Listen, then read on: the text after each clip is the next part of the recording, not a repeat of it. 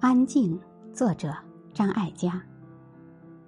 我从台前走到幕后，有时从幕后回到台前，有时在台前幕后交替出现。当我用不同的身份游走时，会感到能量在透支，所以需要安静的去吸收能量，以弥补自己的不足。这时，我发觉说话是件很费力气的事。现代人每天所说的话，可能有一半以上都是废话。在拍戏现场，工作人员七嘴八舌说的，多半是一些是非或闲话。导演、副导演、摄影师和灯光师叫喊着，也常常是因为大家都不仔细听对方在说什么，只一味的说着自己认为对的话。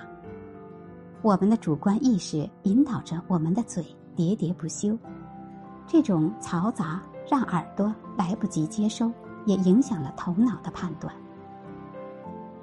看看电视上的名嘴说话，就知道他们为何必须用高分贝的声音来轰炸观众了。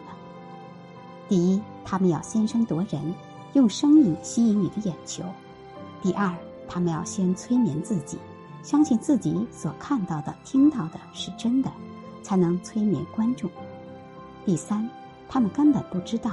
原来他们的嘴巴只是一个机器，当开关一开，它就可以自动的张合发声，仅此而已。所有的书本经验都告诉我们，创作要观察，只有先闭上嘴去听去看，才知道自己要问什么问题。